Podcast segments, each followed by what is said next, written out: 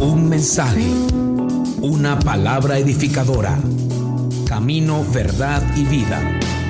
Con Mario Luis Suárez, predicador, escritor y apóstol del Ministerio Internacional Camino, Verdad y Vida de Venezuela. Prepárese para recibir una palabra que bendecirá su vida. Juan capítulo 14, versículos 15 hasta el 26. Esta mañana quiero compartirles algo y quiero hablarles de el parácletos de Dios. Quizás a usted le suene extraña esta palabra si no la ha escuchado antes. La palabra parácletos se refiere al Espíritu Santo de Dios y de eso vamos a estar hablando.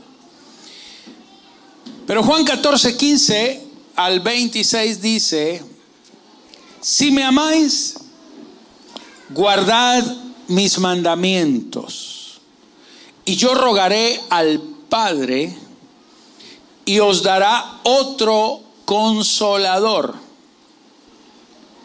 para que esté con vosotros para siempre, el Espíritu de verdad, al cual el mundo no puede recibir, porque no le ve ni le conoce, pero vosotros le conocéis, porque mora con vosotros y estará en vosotros.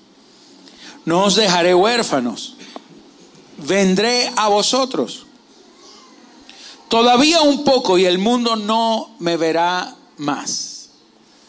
Pero vosotros me veréis porque yo vivo. Vosotros también viviréis. En aquel día vosotros conoceréis que yo estoy en mi Padre y vosotros en mí y yo en vosotros. El que tiene mis mandamientos y los guarda, ese es el que me ama.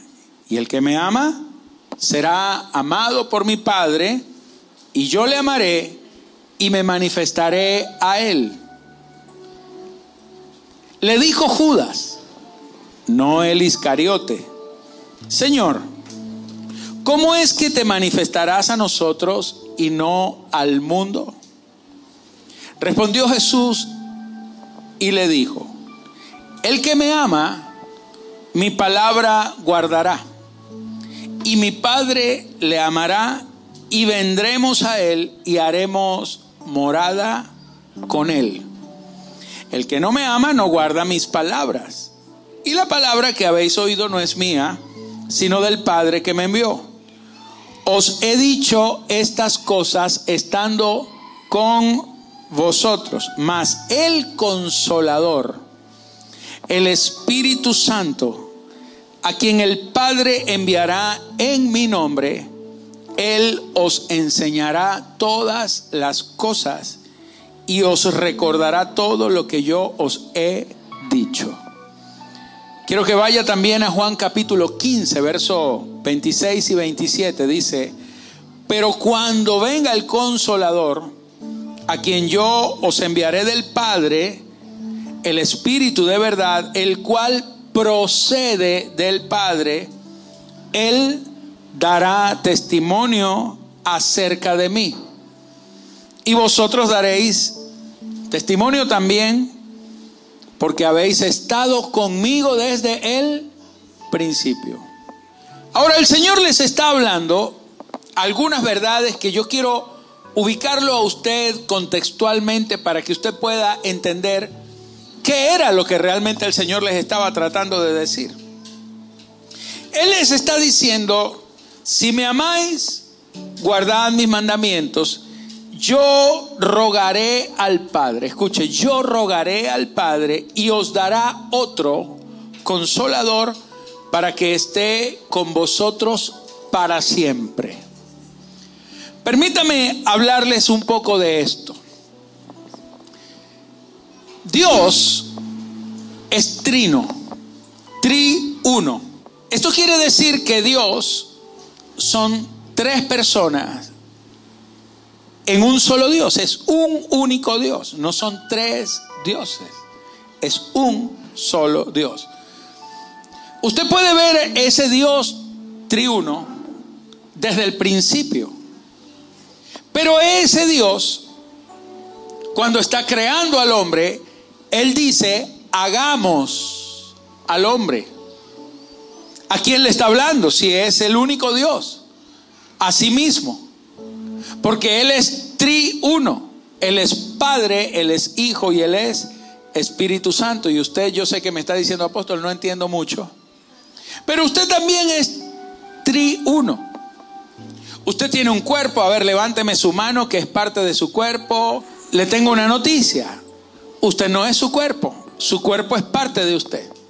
Porque si usted llegara, y Dios lo guarde, a perder algún miembro de su cuerpo, usted no deja de ser usted. Usted no es menos usted porque le falten cabellos. Aunque su cuerpo lo refleja usted, su cuerpo no es usted. Usted, además de su cuerpo, usted tiene un alma. Pero su alma, sola, sin su cuerpo, lo único que me dice es que usted está muerto. Entonces, usted no es su alma, solamente. Un cuerpo sin alma está muerto. Pero usted no es su alma, pero su alma es parte de usted, porque su alma son sus sentimientos, sus opiniones, sus conceptos. En su alma está su intelecto, en su alma están sus decisiones y en su alma está su voluntad. Tres elementos que hay allí. Emociones o sentimientos, voluntad, eso forma parte de su alma y su intelecto, su inteligencia, sus opiniones, sus conceptos, su estructura. Eso forma parte de usted, pero no es usted. Su cuerpo expresa a su alma. Si usted está triste, ¿cómo lo evidencia? Con su cuerpo. Pero lo que está triste no es el cuerpo, es el alma. Pero su alma, aunque puede estar triste, su espíritu puede tener gozo. Porque usted puede estar triste en el alma, pero en su espíritu usted tiene un gozo optimista porque el espíritu no es el alma tampoco. El espíritu es esa parte interna de ti que es revivida por el Señor cuando tú vienes a Cristo. Tu espíritu estaba muerto. Tu espíritu estaba muerto antes de conocer a Cristo, pero tu alma estaba viva. Aunque tu espíritu estaba muerto y tu cuerpo estaba vivo, pero el Señor le dijo a Adán, el día que comas del árbol ciertamente morirás. O sea, Adán no murió su cuerpo, ni murió su alma, murió su espíritu, pero Cristo viene como espíritu vivificante porque un espíritu vivificante imparte vida a tu espíritu. De modo que usted es espíritu, alma y cuerpo, así que si usted no entiende que usted es trino, triuno, usted tampoco va a poder entender que Dios es triuno. Ahora, Dios es Padre, Dios es Hijo y Dios es Espíritu Santo. Esto es lo que Jesús le estaba tratando de enseñar a los discípulos. Él estaba diciendo, yo, ¿quién es yo? Diga conmigo el Hijo. Rogaré al, al Padre. Amén. Y el Padre les dará otro consolador que es el Espíritu. Ahí está la Trinidad. Entonces él les decía, yo rogaré al Padre y os dará otro consolador para que esté con vosotros para siempre. ¿Por qué le dijo para que esté con vosotros para siempre? Porque Él no estaría para siempre con ellos. Jesús es el verbo de Dios incorporado en un cuerpo que duró 33 años y medio y murió en una cruz. Pero cuando murió el cuerpo, no murió el verbo, el verbo resucitó. Amén. Y el cuerpo fue transformado en Cristo, el Cristo glorificado, el Cristo resucitado. Pero voy con esto.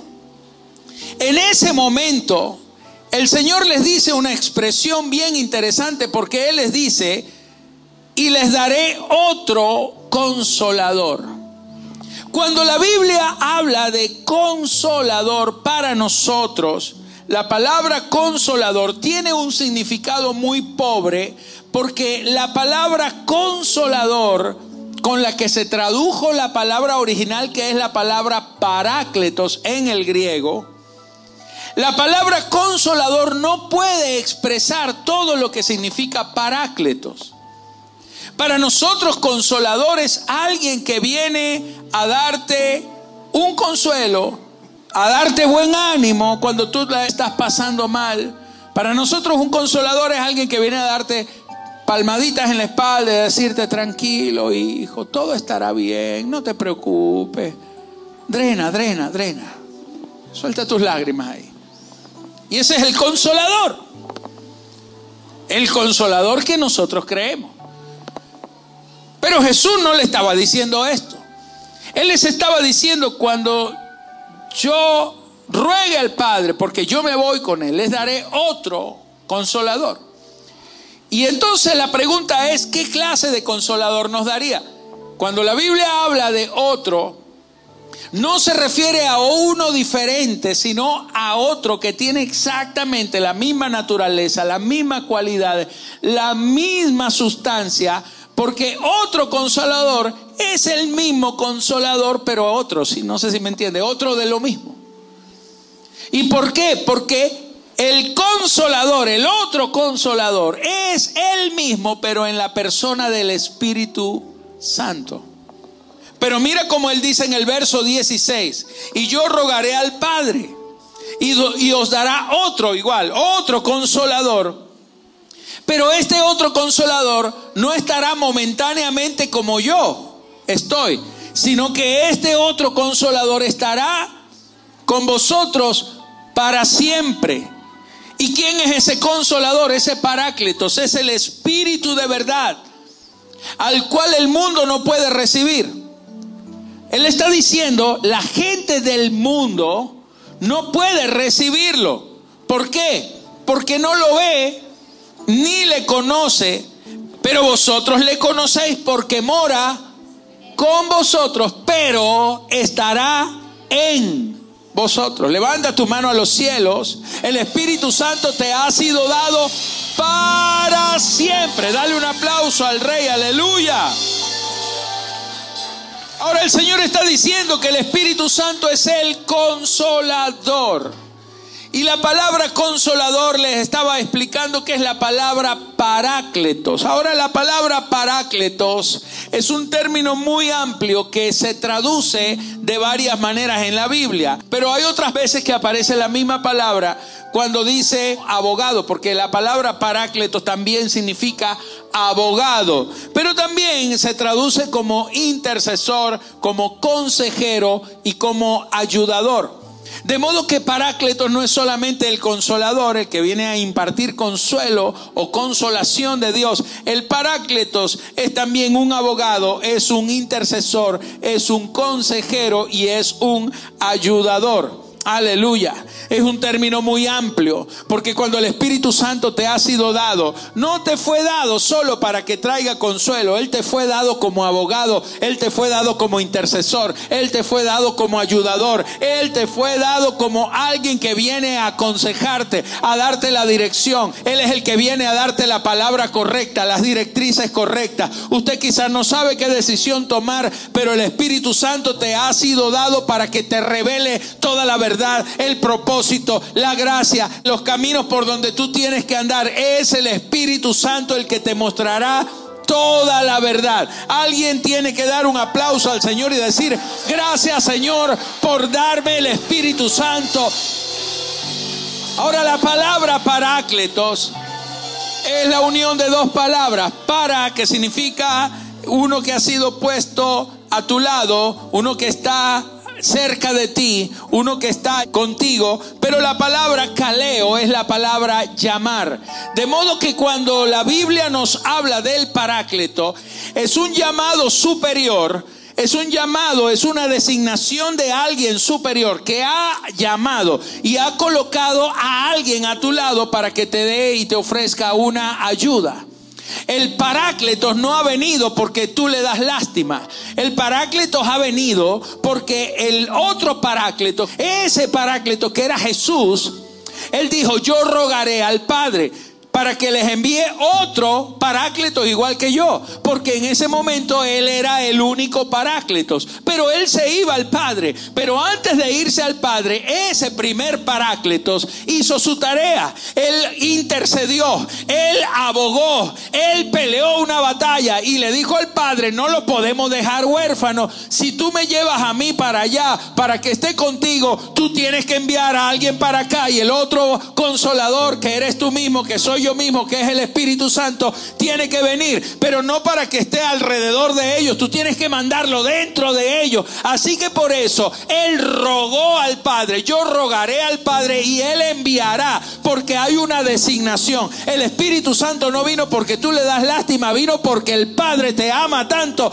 que Él lo designó, que aunque tú no lo merezcas, aunque tú no merezcas que el Espíritu de Dios venga a ti y haga morada en ti, Él decidió mandarlo a ti por la obra de Jesucristo. Y ahora el Espíritu Santo es el abogado que está dentro de ti, designado llamado así no lo merezca. Y no es que se va cuando te portes mal. Aun cuando te portes mal, Él sigue dentro de ti porque fue designado para estar por siempre, para siempre contigo. Eso es lo que significa Paráclitos.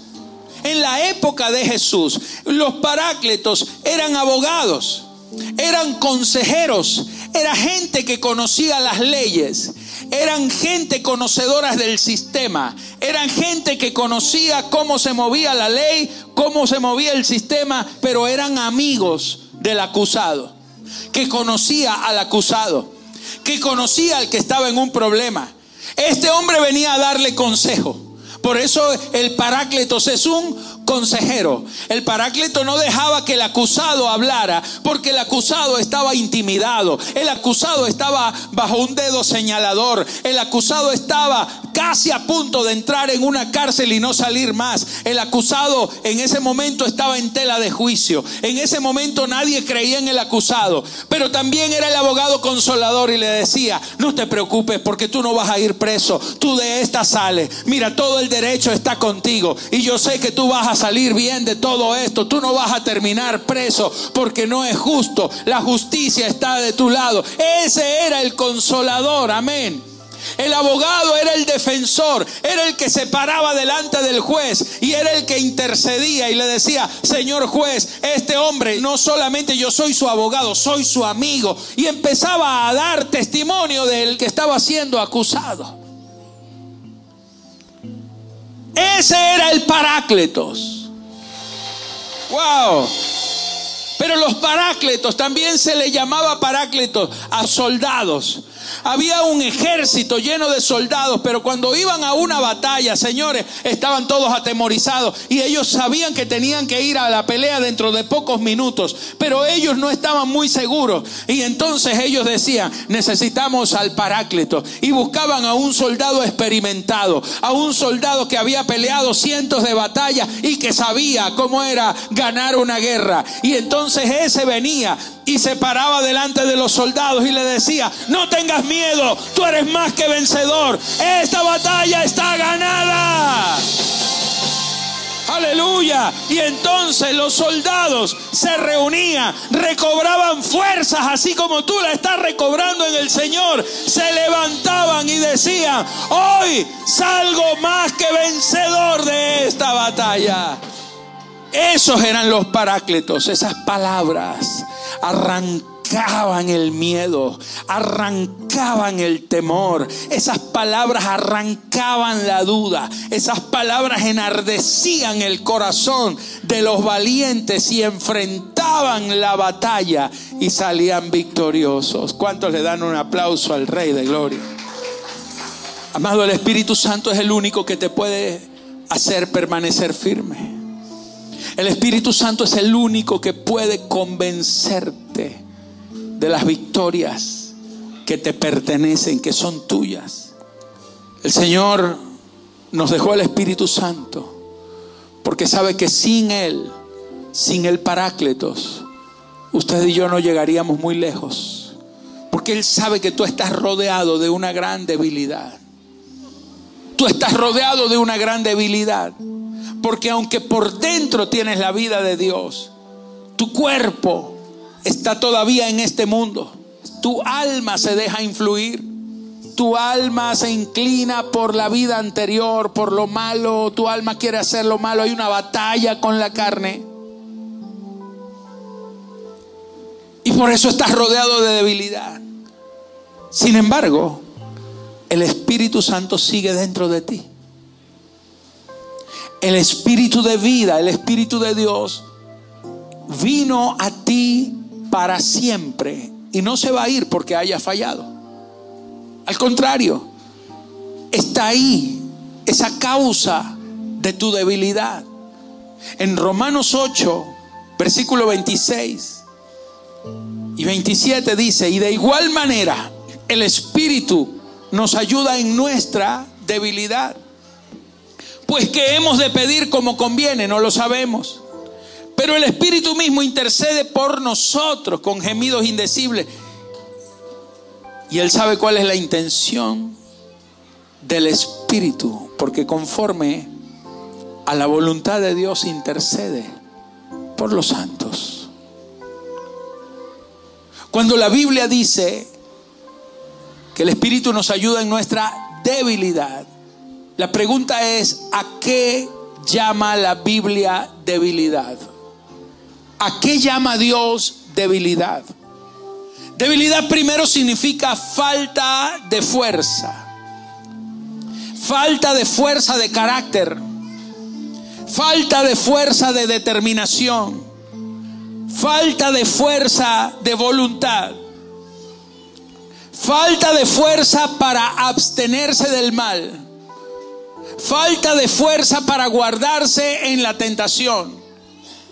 Falta de fuerza para permanecer firme en el momento de la prueba. Eso es debilidad. La pregunta es, ¿cómo te vuelves a levantar? Si entras en un círculo vicioso. Porque mientras más débil eres, menos te levantas. Y mientras menos te levantas, más débil eres. ¿Cómo sales? ¿Cómo es que te puedes levantar? Aquí es donde viene la gracia del Señor. Porque dice la escritura, y de igual manera, el Espíritu de Dios nos ayuda en nuestra debilidad. La Biblia dice, el Espíritu nos ayuda en nuestra debilidad.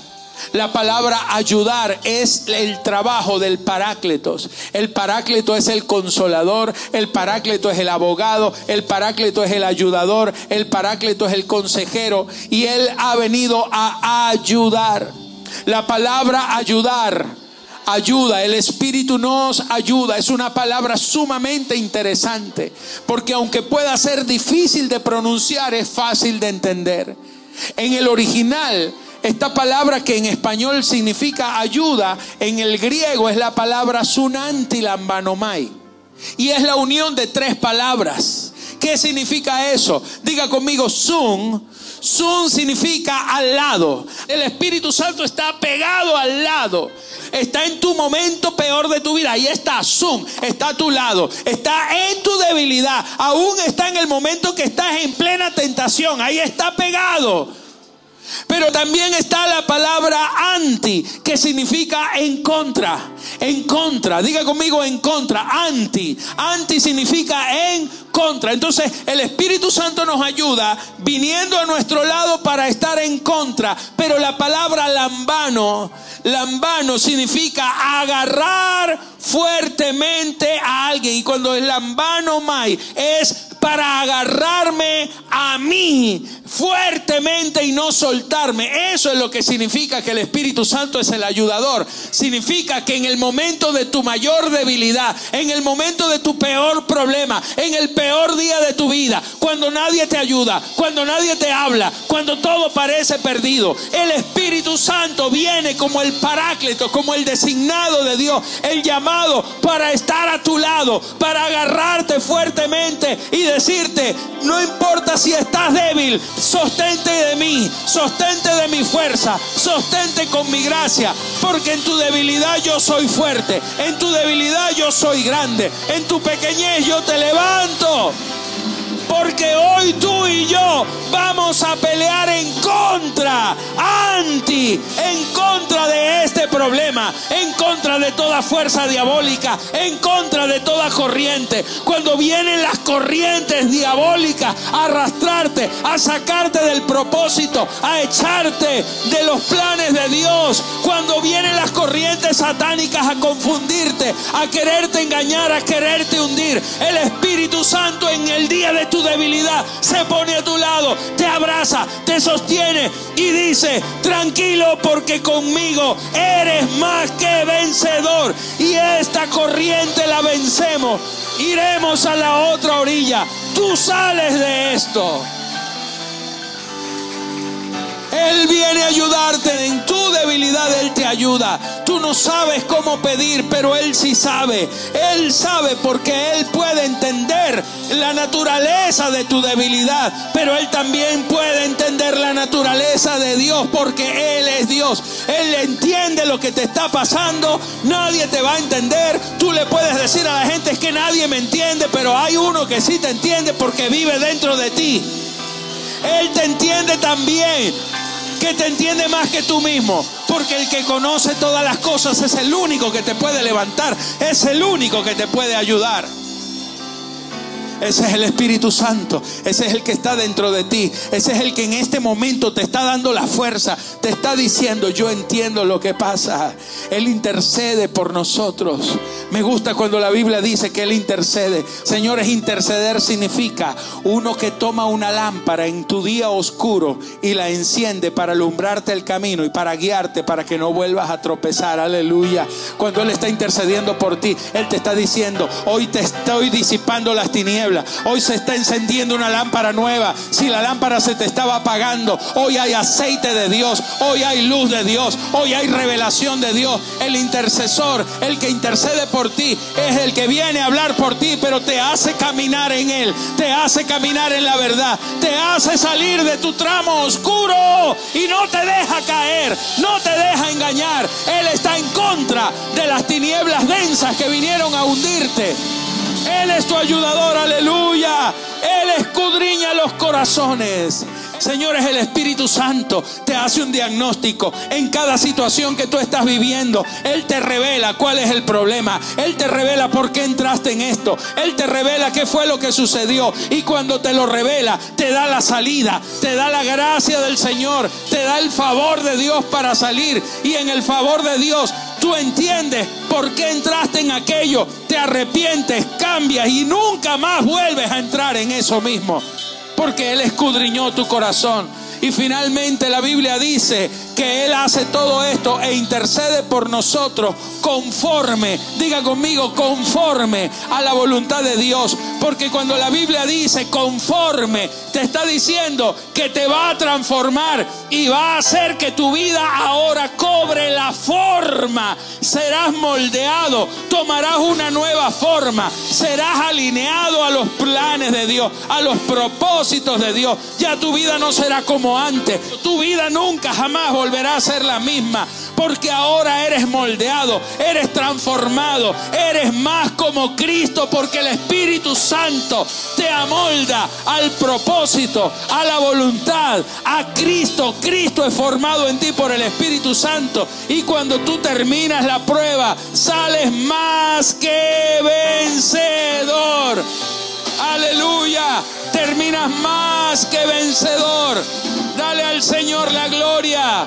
Vamos, ponte sobre tus pies. Ponte sobre tus pies y aplaude con fuerza, iglesia. Esto ha sido Camino, Verdad y Vida.